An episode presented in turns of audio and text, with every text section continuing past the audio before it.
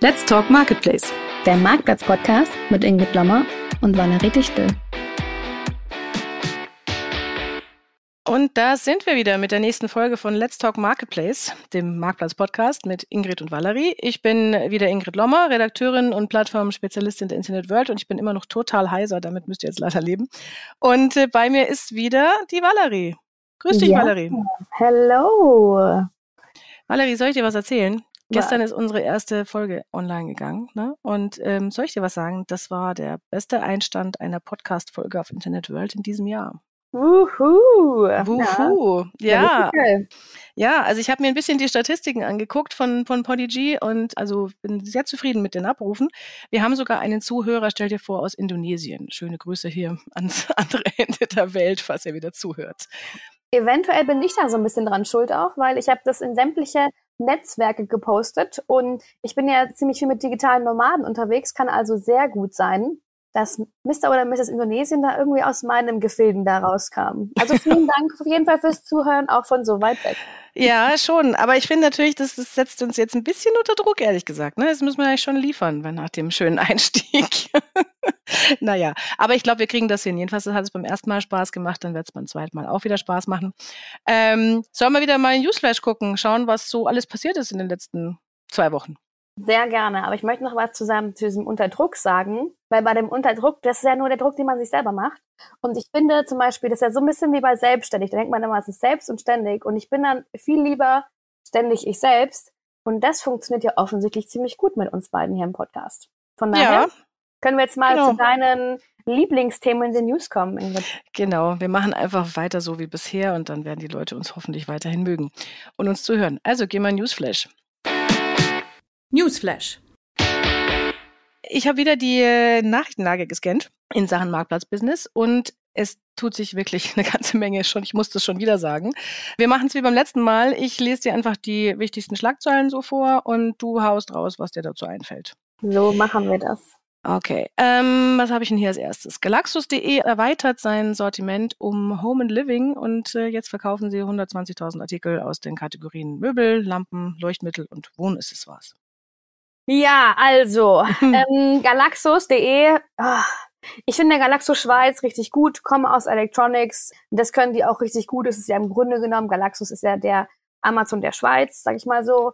Ich könnte mir vorstellen, dass sie Möbellampen und Leuchtmittel auch ganz gut können, weil es halt auch Electronics rauskommt. Mit Fashion in Deutschland haben sie es ja auch versucht. Ich habe da nicht so viel von gehört, muss ich gestehen. Also warten wir mal ab, wie es mit Möbellampen und Leuchtmittel wird. Ja, ich habe bei denen auch mal so ein bisschen den Eindruck, dass da, ich weiß nicht, die, die Power fehlt, die man von ihnen aus der Schweiz durchaus kennt. Also so wirklich die Überzeugung, dass der deutsche und österreichische Markt für sie wirklich interessant sind. Aber gut, wir werden sehen.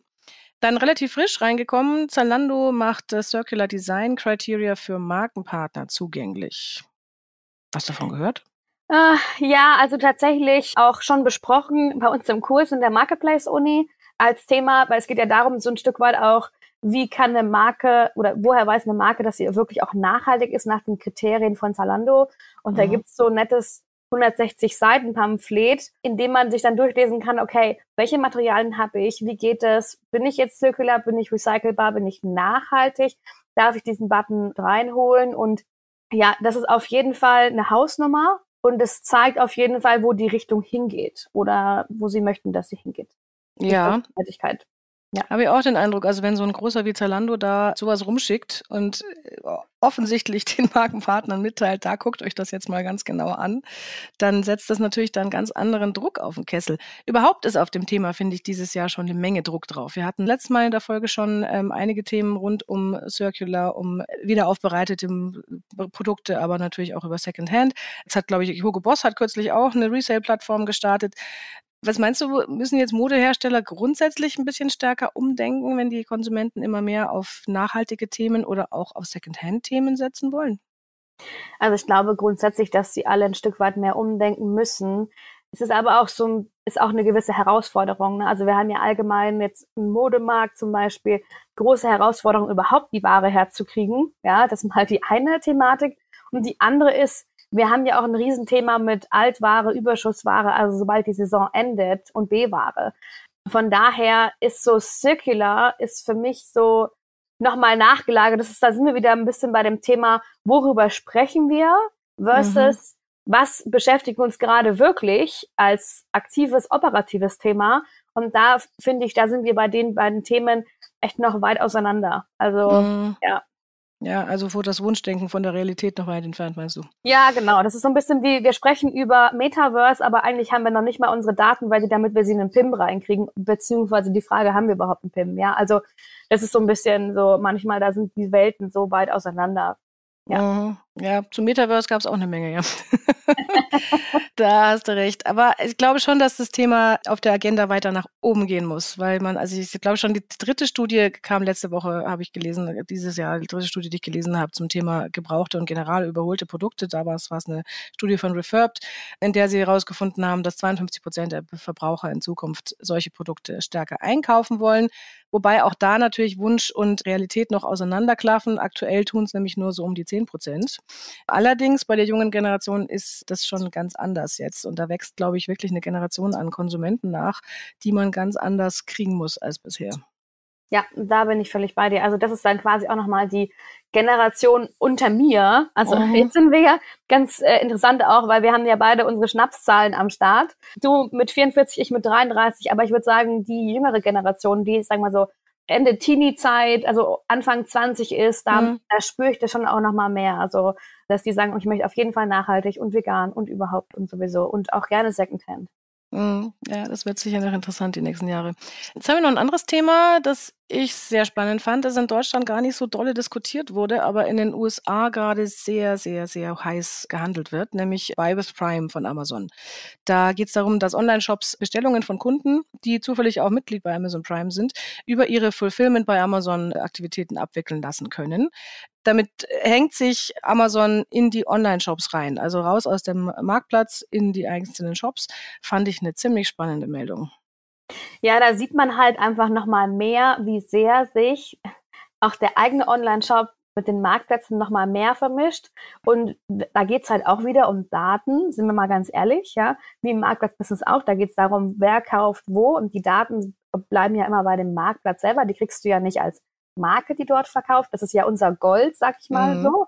Und das sehe ich da als ähnliches Thema. Also einerseits cool, weil es für die Endkunden convenient ist, weil ich sag mal, es hat sowieso fast jeder ein Amazon Prime-Konto. Ähm, andererseits natürlich auch sehr smart von Amazon, aus der Amazon-Seite zu sagen, okay, wie können wir eigentlich noch mehr herausfinden und uns dann nochmal noch fokussierter und aufzustellen. Ja. ja, also bei Amazon, ich finde den Move von Amazon sehr schlau. Sie haben es schon ein paar Mal versucht, mit Amazon Pay zum Beispiel, da in die Shops reinzukommen. Das hat nicht so richtig gut gefunden. Jetzt versuchen sie es mit Prime, also Bible Prime, könnte besser funktionieren. Und ähm, also in den USA wird dieses äh, Thema so ein bisschen als Angriff auf Shopify aufgebaut, also als den großen Anbieter für schnell aufbaubare D2C-Shops. Das könnte eine interessante Auseinandersetzung werden. Da bin ich echt gespannt. Was haben wir noch? Ja, ähm, mal ein bisschen weniger Glaskugel in die Zukunft und was ganz Aktuelles, äh, was das operative Geschäft direkt betrifft, nämlich einen Treibstoffzuschlag. Und zwar Amazon verhöht jetzt ab Mai die Preise für ähm, FBA die Versandgebühren nochmal, ja. Mhm. Und zwar diesmal eben, um Inflation und die gestiegenen Logistikkosten auszugleichen. Das war zu erwarten, aber trifft natürlich FBA-Händler, aber vermutlich auch Hersteller ziemlich, oder? Ja, klar, also weil einige Hersteller natürlich auch Händler sind, also Seller, sag ich mal in dem Fall. Und wir hatten jetzt ja gerade auch erst eine Preiserhöhung im mhm. April, mhm. meine ich, mit mhm. FBA. Jetzt kommt noch mal eine. Und wir merken schon allgemein, also wenn die, manche Produkte sind ja auch extrem eng kalkuliert und dann halt mhm. nochmal eine Versanderhöhung und nochmal. Vor allem sind ja auch die Kosten, die dann quasi zum Endkunden anfallen. Aber ich sag mal allgemein, die Versandgebühren steigen ja auch. Also es wird für manche Produktkategorien und auch Produkte, glaube ich, eine richtig enge Kiste langsam. Mhm, ja, das glaube ich auch. Da bin ich direkt froh, dass ich für die Marktplatz-Convention gerade gestern noch einen Vortrag gefixt habe zum Thema Pricing auf Marktplätzen. Da haben wir nämlich dann jemanden da, der das einmal durchkalkuliert und vorrechnet, was damit alles so reinkommt. Und äh, ja, wird ein immer wichtigeres Thema und die Erhöhung, die zahlt dann nur direkt drauf ein. Was hatte ich noch? Ja, eine ganze Menge Nachrichten zum Thema Metaverse. Also Mani und Zara gehen ins Metaverse, About You ist schon drin, A&M auch, Walmart wird auch. Ist für dich so ein Thema von, darüber reden wir, aber das geht, das hat jetzt aufs operative Geschäft noch keinen Einfluss? Ja, also das auf jeden Fall, darüber reden wir genau und aufs Operative hat es, glaube ich, nur ähm, Einfluss, wenn man wirklich eine riesengroße Marke ist, die auch wirklich Digitalisierung schon voll am Start hat und da auch mhm. wirklich richtig gute Leute ähm, hat. Ich bin ganz ehrlich, ich lasse von Metaverse noch die Finger, weil ich einfach noch nicht den Plan habe, deswegen kommentiere ich es auch nicht groß. Ja, geht mir ehrlich gesagt ähnlich. Ich kann auch noch gar nicht einschätzen, wo das hingeht oder was das wird oder nicht wird. Wenn, bei uns in der Redaktion wird auch heiß diskutiert. Ja, da kommen wir wahrscheinlich nochmal drauf zurück, wenn wir uns eine Meinung gebildet haben. Was haben wir noch? Äh, Bulgari, italienische Luxusmarke, zieht in den Luxury Pavilion von T-Mall ein. Das hatte mich ein bisschen überrascht, weil ich eigentlich nicht auf dem Zettel hatte, dass T-Mall ein interessantes Umfeld für Luxusmarken ist. Ja, das ist ganz spannend. Ich war vor, ich glaube, schon vier oder fünf Jahren mal in Shanghai und habe versucht, auch einen Teammall-Partner zu finden, damals für die Marke, für die ich gearbeitet habe. Und da ist es ganz klar so, dass die einfach wahnsinnig gut ausgerichtet sind auf Luxusmarken und da mhm. denen wirklich auch so mal so ein eigenes Umfeld bieten, also quasi so ein Shop in Shops, sage ich mal so. Teammall gibt's dann auch wieder verschiedene Themen, aber Teammall Global zum Beispiel, die sind da extrem drauf bedacht, dass die da wirklich ein perfektes Markenumfeld schaffen. Da ist auch richtig Manpower dahinter. Aber wundern tut's mich nicht, weil die ganzen Luxusmarken sind ja in China auch äußerst gut gefragt. Mhm. Ja, das stimmt wohl. Dann habe ich noch äh, eine Marktnachricht von Farfetch. Die investieren 200 Millionen Dollar in eine Partnerschaft mit Neiman Marcus, also eine Warenhauskette. Was hat es denn damit auf sich? Ja, Farfetch ist ja ein, auch ein Marktplatz, auch für Luxusmarken und Neiman Marcus ergänzt es wohl ganz gut. Also ich könnte mir vorstellen, dass sie einfach ihr Sortiment breiter machen möchten und in dementsprechend jetzt erstmal in Neiman Marcus investiert haben. Schauen wir mal, ob das so Next Connected Retail für Luxus wird. Wir werden sehen. Mhm. Ja, das werde ich mir mal auf Wiedervorlage legen. Da muss man mal gucken, was aus dem wird, glaube ich. So, dann habe ich noch was, was nicht unser Zentralthema ist, aber was mich dann doch irgendwie äh, ja erwischt hat, als jemand, der in, in München aufgewachsen ist, wo es eine große Konrad-Filiale gab, wie irgendwie in jeder einzelnen großen Stadt in, in Deutschland. Und äh, Konrad schließt aber jetzt fast all seine Filialen, weil sie sich ausschließlich aufs B2B-Geschäft äh, fokussieren wollen und da speziell auf ihren B2B-Marktplatz, der wohl ziemlich gut funktioniert. Bedauerlich oder konsequent? Mm, bedauerlich unkonsequent. genau, weil es natürlich klar ist, dass die Läden dann auch wieder irgendwo fehlen, in Anführungsstrichen, aber konsequent in der Art und Weise, dass sie sagen, okay, hey, da machen wir unser Core-Business, es läuft ziemlich gut, B2B-Marktplatz können wir und das machen wir auch und that's it. Also, mhm. ich konsequent. Mhm. Zum Schluss habe ich noch eine Meldung die dich vielleicht ein bisschen überraschen wird. Äh, du kennst vielleicht den Online-Marktplatz Refurbed. Die machen eigentlich wiederaufbereitete Elektronikprodukte. Da, da habe ich, glaube ich, auch das erste Handy für meinen Großen gekauft, wenn ich mich richtig erinnere. Und die launchen jetzt einen neuen Geschäftszweig und zwar einen für nachhaltige Mode. Also nicht wieder aufbereitete Sachen oder Secondhand oder so, sondern eben nachhaltige Mode. Macht voll Sinn. Also ja. ich weiß gar nicht, was ich dazu sagen soll, ehrlich gesagt. Also, okay, okay, wenn ich, wenn ich sagen würde, okay, refurbed Mode, okay, aber nachhaltige, also äh, ja, hey, ist einfach nur, also ja. keine Ahnung, kann ich auch nicht viel zu sagen. ja, mich hat's auch überrascht, muss ich sagen. Aber kleiner Werbeblock an der Stelle, das können wir dann tatsächlich auch auf der Marktplatz Convention die Maria Rupprechter fragen. Die ist nämlich seit April bei Refurbed als Head of Supply im, für den Einkauf zuständig und die wird bei uns in Düsseldorf ihren ersten öffentlichen Auftritt in ihrer neuen Rolle haben auf einer Branchenbühne. Freue ich mich schon sehr drauf. Die kann ich dann gleich mal fragen, was es denn mit der nachhaltigen Mode auf sich hat und was das zum Himmelswillen mit Refurbed zu tun hat. Ja, äh, super spannend und vor allem mega cool, dass wir noch mehr Frauen auf der Bühne sind, weil das war ja auch ein Grund, warum ich dich letztes Jahr angeschrieben habe. Gesagt, ey, sag mal, gibt es denn keine Frauen, die auf der Bühne noch stehen können, weil das Verhältnis ist nicht ganz so wirklich ausgeglichen. Äh, ja, nee, war es auch letztes Jahr nicht, wobei sie wirklich nicht an mir lag. Ich habe mich sehr bemüht, aber dieses Jahr klappt's. Ich habe jetzt mein Programm gestern fixiert. Es fehlen nur noch ein oder zwei Panelgäste und ja, ich krieg meine 30 Prozent hin. Yay! Yay! Erzähl aber, doch mal, Ingrid, wie, wie läuft denn so die Marktplatz Convention, was erwartet mich denn da? Da erwarten dich ganz viele spannende Insights zum Marktplatzgeschäft von speziell Herstellern und Händlern mit einem hohen Eigenmarkenanteil. Und äh, da haben wir eine Menge spannende Gäste, also dich natürlich, meine Liebe. Aber wir haben auch eine, zum Beispiel die Miriam van Strehlen da, die langjährige CCO von Idealo, die uns was über Internationalisierung erzählt. Und der Oliver Lukas, der wird seine neue ähm, Auflage der Studie Marktplatzlandschaft vorstellen und uns gleich mal einnorden, wie viele unglaubliche Mengen an Marktplätzen es eigentlich in der Dachregion gibt gibt und welche davon vielleicht in Frage kommen. Die Viktoria Scheel haben wir auch noch da, die spricht über Marktplatzbusiness in der Kosmetikbranche. Ähm, also eine Menge tolle Leute. Mega cool. Und ähm, ich habe gehört, am 1. und 2. Juni in Düsseldorf findet das statt, richtig? Ja, genau. Und wo da genau? Im Theater der Träume bin schon gespannt. Das finde ich ein ganz toller, toller Name für eine Location. Ich kenne sie selber bis jetzt noch nicht, aber ich bin ganz offen und freue mich drauf. Ich bin auch gespannt. Und vor allem, weißt du, was ich richtig cool finde, mhm. dass wir so einen hohen Markenanteil haben, weil ich bin ja auch eher so pro Marke auf Marktplatz. ja. Und da haben wir halt auch nochmal, hast du gesagt, ja, wir haben ja Simba Dicky dort mit Toys, mhm. Mokebo mit Möbeln, CEP Sports aus, ja, aus dem Sportbereich, obviously, und die Wortmann-Gruppe. Tamaris, genau, haben wir auch noch da. Also ich bin mhm. schon super gespannt auf all die Leute. Und weißt du, worauf ich mich richtig freue? Mhm. Darüber, dass wir endlich mal wieder alle in echt sehen. Also ich habe so viel Kontakte ja. geknüpft über LinkedIn die letzten zwei Jahre, auch richtig gute Kontakte. Zum Beispiel die Victoria Scheel. Ich habe mhm. die noch nie gesehen. Ich freue mich richtig drauf, die zu sehen. Ja, das ähm, haben wir uns diesmal ja auch gedacht. Ne? Also jetzt ist, es müssen mal wieder Menschen in einen Raum und äh, man muss wieder an einem Tisch stehen. Apropos Tisch, wir haben äh, Thementische dieses Jahr, weil wir unsere Networking-Zeit ausgebaut haben. Wir dachten, nach zwei Jahren haben die Leute wahrscheinlich äh, Austausch und Redebedarf. Also gibt es jetzt bei uns zum ersten Mal so feste Thementische, bei denen sich die Teilnehmer aktiv zu einem Thema austauschen können. Jeder von diesen Tischen hat dann einen Themenhost, der sich mit dem Thema besonders gut auskennt und so ein bisschen die Diskussion steuern soll und natürlich bei Fragen zur Verfügung steht. Du, einen von den Thementischen machst du auch, gell? Na klar, ja.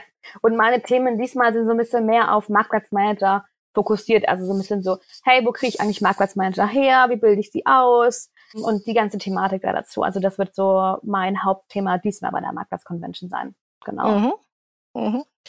Ja, also wenn ihr dabei sein wollt, wir würden uns sehr freuen. Es gibt noch ein paar Tickets, marktplatz-convention.de, da könnt ihr euch umschauen. Wir freuen uns auf jeden Fall auf euch und dann können wir uns auch mal in Live sehen. Und an den Zuhörer aus Indonesien, also wenn du nicht kommst, ist okay.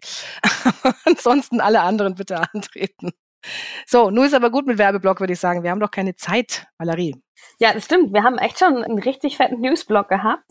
Worum geht's ja. denn heute? Du, ich dachte, ich mache dir beim Thema der Woche mal eine Freude und wir sprechen über dein Leib- und Magenthema, nämlich über die wichtigsten Marktplätze, die Marktplatzlandschaft in der Fashionbranche. Sehr gut. Ja, das ist wirklich mein Favorite-Thema. Kommt vielleicht daher, dass ich es ungefähr schon so lange mache und aus der Modebranche komme. Ja. Das Thema der Woche. Ja, dann gucken wir doch mal. Also ich habe dir ja schon letztes Mal beim Entweder-Oder-Spiel habe ich dich gefragt, About You oder Zalando. Und da hast du sehr klar geantwortet, auf jeden Fall Zalando. Also wenn man sich in der Modebranche für einen von beiden Marktplätzen entscheiden muss, dann nehmt Zalando. Warum fällt diese Entscheidung bei dir so klar aus? Boah, die ist total klar, weil Zalando einfach so viel größer ist als About You. Also tatsächlich ist ganz spannend, weil wenn man die beiden vergleicht, sind die beide, Zalando und About You, beide so in 26 Ländern unterwegs. Ich glaube, der eine bei 23, der andere bei 26, nagel mich nicht ganz fest, ändert mhm. sich ja gefühlt auch täglich. Das ist auch mal so eine Sache, so wo kriege ich eigentlich die wirklich relevanten Zahlen her und die aktuellsten Zahlen, weil sich so schnell so viel ändert. Oh ja. Und Zalando hat einfach ähm, den größeren Marktplatzanteil. Die haben jetzt gerade 30 Prozent Marktplatzanteil am Revenue und insgesamt ist halt Zalando bei einem Group Revenue von 10,4 Milliarden Euro und About You hat rausgegeben 1,17. Aber da ist auch immer so ein bisschen schwierig, so, hey, wie vergleicht man es denn? Also jetzt würde man ja sagen, okay, Zalando ist zehnmal größer, jetzt mal roughly, ne? Aber zum Beispiel bei den aktiven Kunden hat About You 10,7 im Q3 gehabt, letztes Jahr. Und Zalando hat 48 Millionen angegeben, also auch 10,7 Millionen, sorry for mhm. that. Immer wichtig zu sagen, was ist der Bezug, ne? Und wir sehen einfach, About You wächst halt sehr viel stärker, aber Zalando ist halt einfach immer noch der First Marketplace für Fashion und Sport und Schuhe. Ganz klar. Deswegen ganz klare Antwort bei entweder oder ist Zalando. Ja.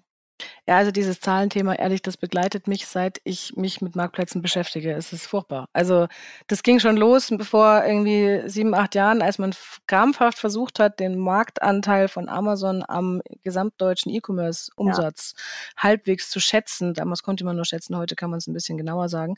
Aber da war schon immer nicht klar, was ist denn jetzt eigentlich Marktplatz und was ist Eigengeschäft und was ist dieses und was ist jenes. Und bei allen anderen Marktplätzen ist es jetzt wieder der gleiche Mist. Ja, du kannst nichts ja. vergleichen, du kannst keine mhm. ordentlichen Rankings erstellen. Es hilft dir alles nicht weiter. ist, ja, um raus und dann hast du noch das andere Problem, dass es ja auch von Branche zu Branche extrem variiert. Also nur um zu wissen, dass jetzt Amazon äh, extrem relevanter Marktplatz ist, klar, ist für fast alle Branchen der Fall. Aber bei Mode sieht es dann schon wieder anders aus oder auch in anderen Sortimenten, weil du keine Sortimentszahlen kriegst. Also es genau. ist ein Grauen. Genau, äh, genau, genau. Und dann siehst du, okay, dann kriegst du vielleicht noch, du kriegst vielleicht Amazon Fashion Zahlen global oder dann vielleicht mhm. noch Amazon Deutschland Zahlen, aber dann runtergebrochen auf die Kategorie hast du keine Chance. Und wir versuchen ja. immer wieder, also wir haben so, wir haben in der Marketplace-Uni, ich sag mal so, roughly 50 verschiedene Marktplätze für Sportschuhe und Fashion in Europa ausgemacht, B2C-Marktplätze. Wir haben immer wieder versucht, die irgendwie alle auf einen Nenner zu kriegen und sagen, okay, wir finden bei jedem raus, wie viel aktive Kunden hat. Mhm. Oder Umsatz. Oder damit du sie irgendwie vergleichbar kriegst. Ey, du hast keine Chance. Also selbst so Zalando About You Vergleich, wir haben gesagt, ah, okay, Zalando hat 30 Prozent Marktplatzanteil und die wollen auf 50 Prozent, was schon auch eine krasse Marschrichtung ja. ist, bis äh, 2025 und ich bin mir sicher, dass sie das erreichen werden. Und About You, da warten wir immer noch auf die Zahlen. So, ich hoffe jetzt, dass mit dem Börsengang da so ein bisschen mehr Zahlen offengelegt werden.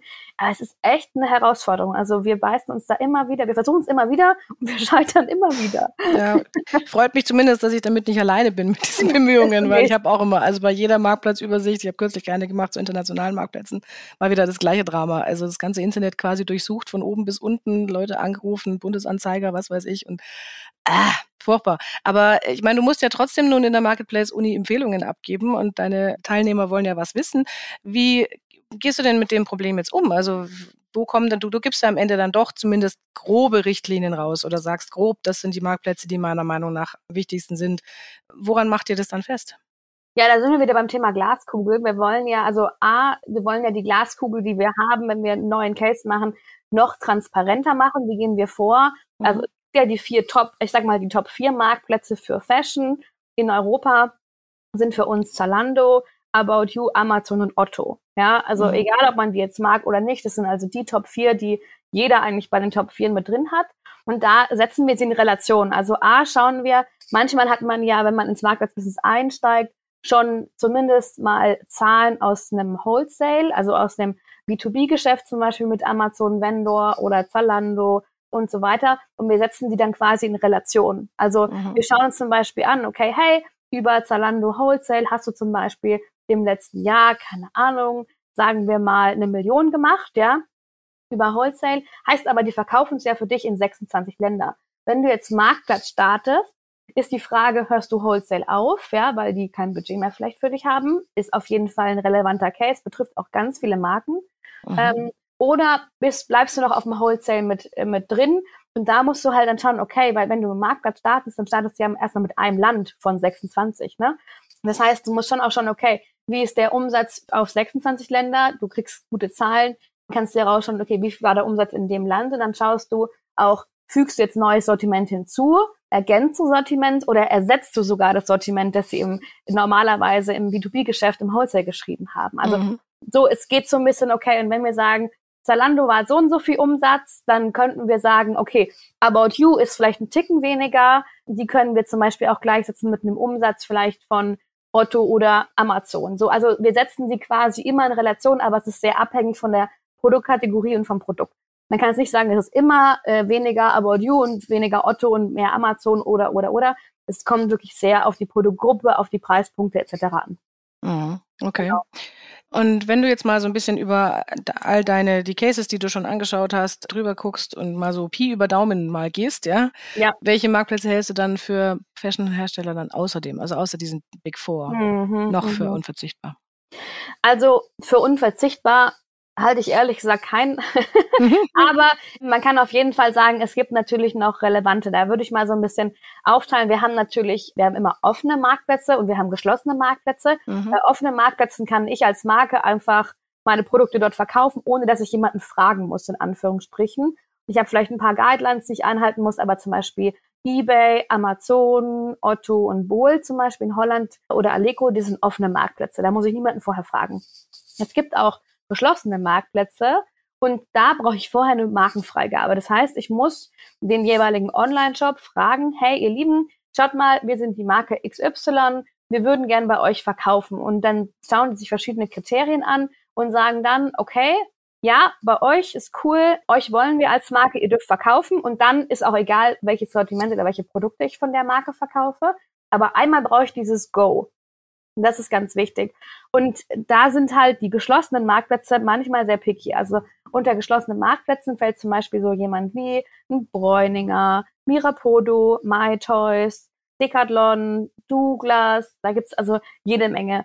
Und auch Van Graaf ist jetzt sehr neu. Ähm, also das ist mal so die Thematik Fashion-Hersteller oder Fashion-Marktplätze relevant. Ja, ist glaube ich wirklich, ja, Bräuninger, wenn sie dich reinlassen, die sind sehr mhm. picky. genau, die großen vier haben wir vorhin schon genannt. About You zum Beispiel ist auch super picky. Bei Markenfreigaben bei Zalando wartet man auch ganz gerne mal eine Weile. Da ist dann auch manchmal einfach wichtig, dass man wirklich einen persönlichen Kontakt hat und dann mal schreibt, hey, sag mal, kannst du mal schauen, ja. Also betrifft nicht nur Zalando, sondern im Grunde genommen jedes Business sonst auch. Ja, wir sind wieder bei einem People-Business letztendlich. Mhm. Ja. Aber was, was macht die denn da so? Also was wollen sie denn dann, wenn du sagst, die in Bräuninger oder sowas, die sind besonders picky? Was sind denn da die Auswahlkriterien oder was muss eine Marke mitbringen, damit sie da möglichst gute Chancen hat?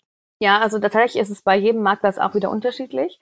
Aber tendenziell geht es immer darum, was hat die Marke für eine Markenbekanntheit? Inwiefern, wie, wie, ist, wie groß ist die Sortimentsbreite, die sie anbieten können, sind die im Wholesale deutschen online oder nicht. Und manchmal ist es gut und manchmal ist es nicht gut. Also manchmal sagen die, ah, cool, wir haben euch im Wholesale eh schon passt. Und manchmal sagen sie, aber wir haben euch eh schon im Wholesale, da brauchen wir euch nicht noch im Marktplatz. Mhm. Genau, also man, da steige ich nicht ganz durch, muss ich gestehen. Und ähm, dann geht's halt schon noch um sowas wie Instagram, Social Media Follower, wie ist der Webshop aufgebaut, etc. Also auch, vor allem hast du wirklich ein relevantes Sortiment. Wenn jetzt deine Marke ist, die sagt, oh, ich habe jetzt hier fünf neue Artikel, kann ich bitte, dann also musst du schon eine verdammt gute Nische sein oder verdammt gute Produkte sein, dass sie sagen, okay, cool, machen wir. Aber sonst geht schon eher so, hey, hast du wirklich einen validen Case für uns? Reden wir da, über welche Umsätze sprechen wir da? Was ist das Potenzial dahinter? Und darum geht's letztendlich. Mhm.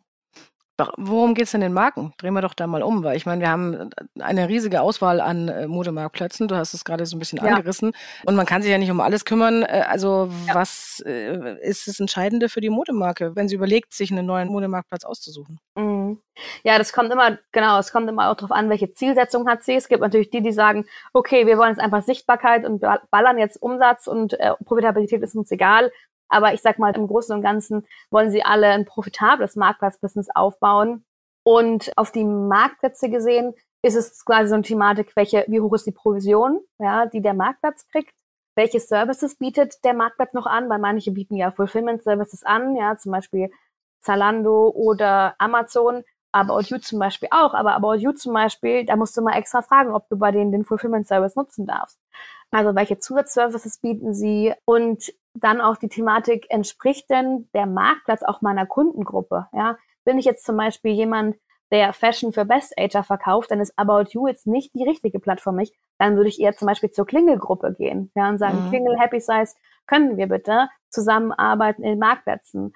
Oder wenn ich eher auf Schuhe ausgerichtet bin, sage ich, würde ich eher zu Gertz gehen und zu Mirapodo als jetzt vielleicht zu Van Graaf zum Beispiel. Also mhm. Also nur so, je nachdem, wie man eben ausgerichtet ist, da so in die, da einfach tiefer reinschauen. Ja. Also wenn ich mit Marken spreche, habe ich ja oft den Eindruck, die erste und fast einzige Kriterium für die Anbindung eines neuen Marktplatzes ist, deckt mein bisheriger Marktplatzanbinder diesen Marktplatz ab oder nicht? Also ja. ist er in Tradebuy drin oder in Plenty oder wo auch immer und ja. wenn nicht, dann halt nicht, weil mir das zu viel Arbeit ist. Durchaus, durchaus relevant. Ich nenne es die Low-Hanging Fruits, ja. ja. Was kann man als möglichst einfaches als nächstes anbinden? Der Ursprungsgrund ist aber oftmals, warum fange ich überhaupt mit Marktplätzen an, ist, hey, wir waren ganz lange Partner am Wholesale von Amazon, von Zalando. Mhm.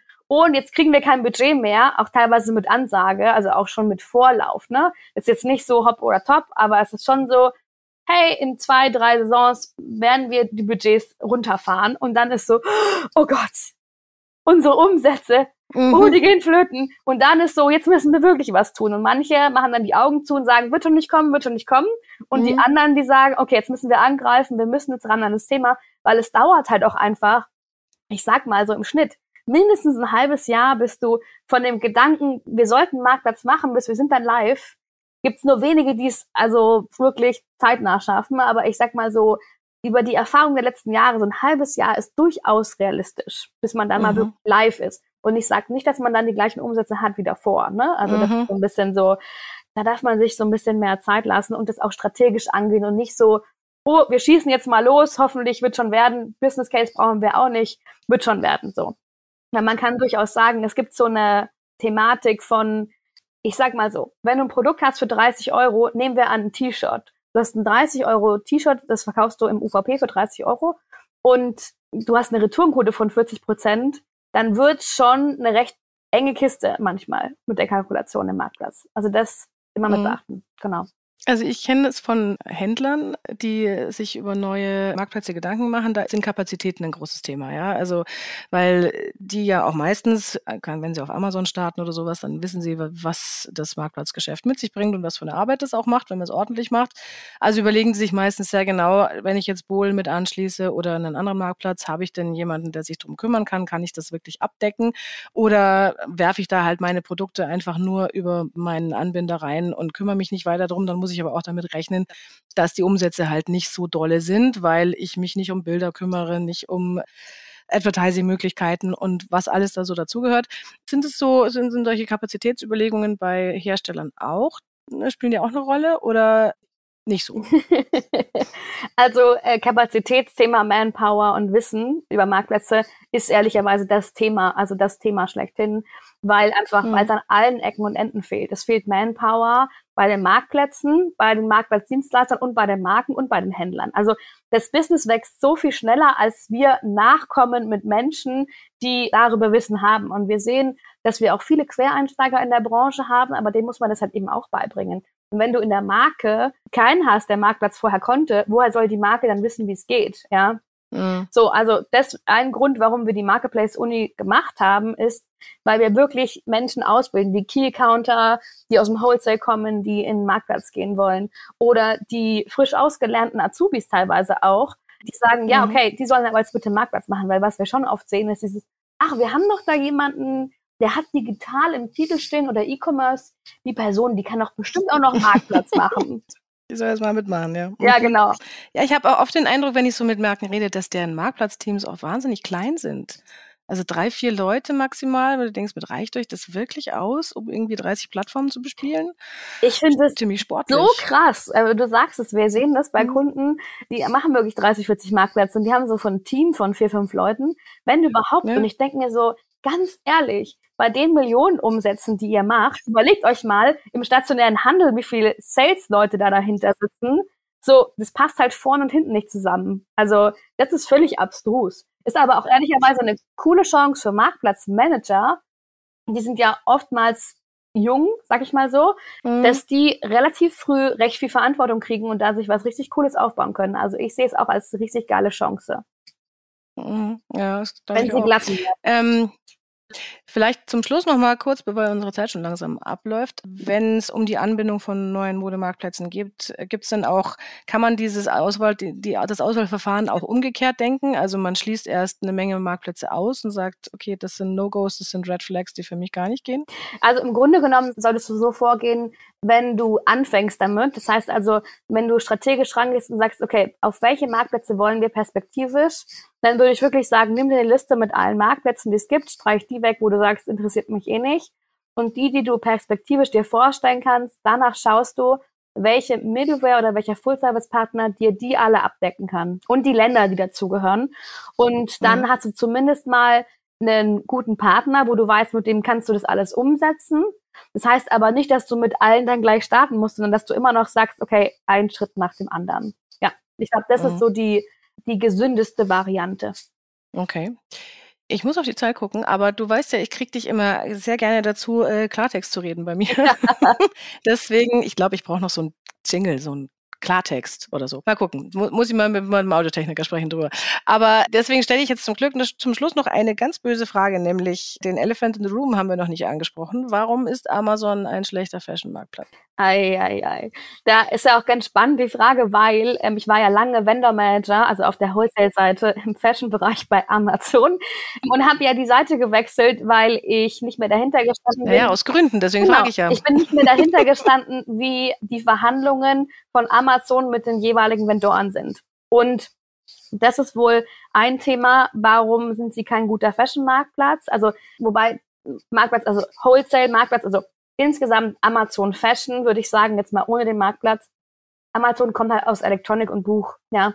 Und die sind einfach immer noch nicht auf dem, sie wollen so sehr Luxus machen und sie geben sich so viel Mühe und so viele Exkurse da und dahin und Wardrobe und habe ich nicht gesehen. Aber ganz ehrlich, richtig inspirierend ist Amazon nicht. Wenn ich weiß, was ich brauche und ich kaufe mir zum fünften Mal den gleichen BH in der gleichen Farbe, in der Größe, die mir passt, dann ist Amazon super. Aber zum Stöbern und zum Inspirieren lassen ist Amazon im Fashion einfach, das ist einfach nichts.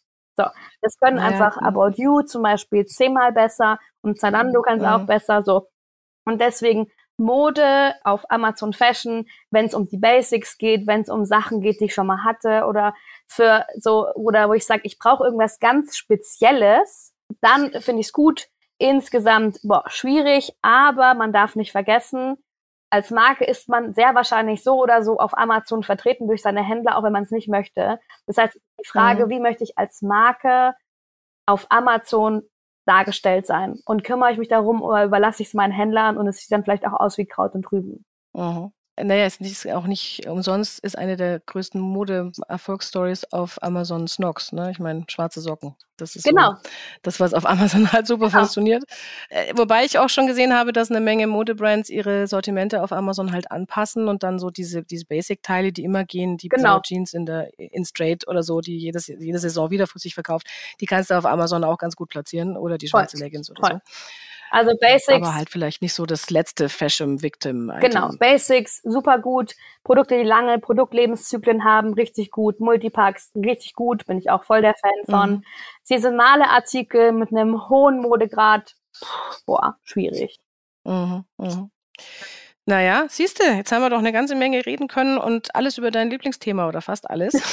ja, fast alles haben wir auch ganz schön lange gequatscht. Ja. Und wir könnten natürlich auch noch eine Menge weiterreden, aber ich habe ja gesagt, wir machen immer so ungefähr 30 bis 40 Minuten. Das muss reichen, damit die Leute auch das nächste Mal gerne wieder einschalten. Aber ich habe diesmal auch wieder eine Menge über Fashion-Marktplätze gelernt. Und ich hoffe, für euch war auch was Spannendes dabei. Wenn ihr mögt, dann schreibt uns doch gerne mal auf LinkedIn, was ihr so von unseren Einschätzungen zum Fashion-Marktplätzen haltet. Ob für euch Zalando die Nummer eins ist oder ob ihr eure besten Geschäfte vielleicht anderswo macht, wird uns interessieren. Genau, wir freuen uns auf jeden Fall auf euer Feedback. Vielen Dank für mhm. diese vielen Menschen, die es schon angehört haben letzte Woche. Folgt uns ja, gerne weiterhin. Dank. Wir merken auf jeden Fall, oder ich kann sagen, diese Folge hier durften wir zum zweiten Mal aufnehmen. Wir lernen auch ähm, ziemlich viel hier. Zum Beispiel, dass SD-Karten in Aufnahmegeräten braucht. Ja, ganz dringend braucht man SD-Karte in Aufnahmegeräten. Learning der Woche. Learning der Woche. Genau, deshalb die zweite Aufzeichnung von dieser wunderbaren Folge. Ihr hört das nächste Mal die Folgewoche von uns. Und ja, ich freue mich, wenn ihr wieder bei Let's Talk Marketplace dabei seid. Und abonniert uns einfach, wenn ihr nichts verpassen wollt. Genau. Genau. Bis zum nächsten Mal. Tschüss. Das war Let's Talk Marketplace der Marktplatz-Podcast mit Valerie Dichtel und Ingrid Lommer.